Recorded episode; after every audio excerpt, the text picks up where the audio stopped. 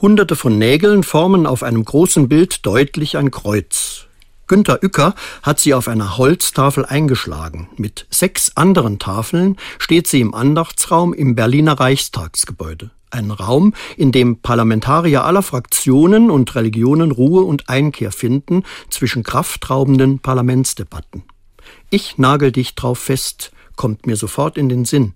Meint bei uns ja, ich erinnere dich daran, was du versprochen hast. Ich verpflichte dich drauf, dass du dich an deine Zusage hältst. Ich erinnere mich an den letzten Weg von Jesus, als er sein Kreuz trägt, und an seine Zusage, ich trage euer Leid mit, du bist nicht allein. Auf den Holztafeln verändert sich dieses große Nagelkreuz. Zuerst steht es aufrecht, als wollte es mir zurufen, ich stehe zu dir, ich trage mein Kreuz und deines trage ich mit. Auf der nächsten Tafel knickt das Kreuz unter der gewaltigen Zusage ein.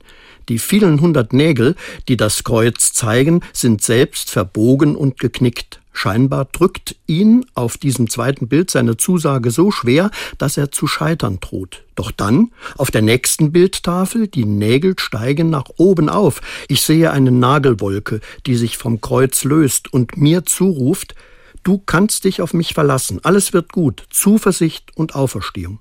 Lange noch sitze ich vor diesen eindrucksvollen Nagelbildern. Meine Gedanken kreisen immer noch um die Zusage Jesu, in meinem Kreuz ist das, was dir schwerfällt, gut aufgehoben. Mein Mittragen will dir in deinem Leben helfen.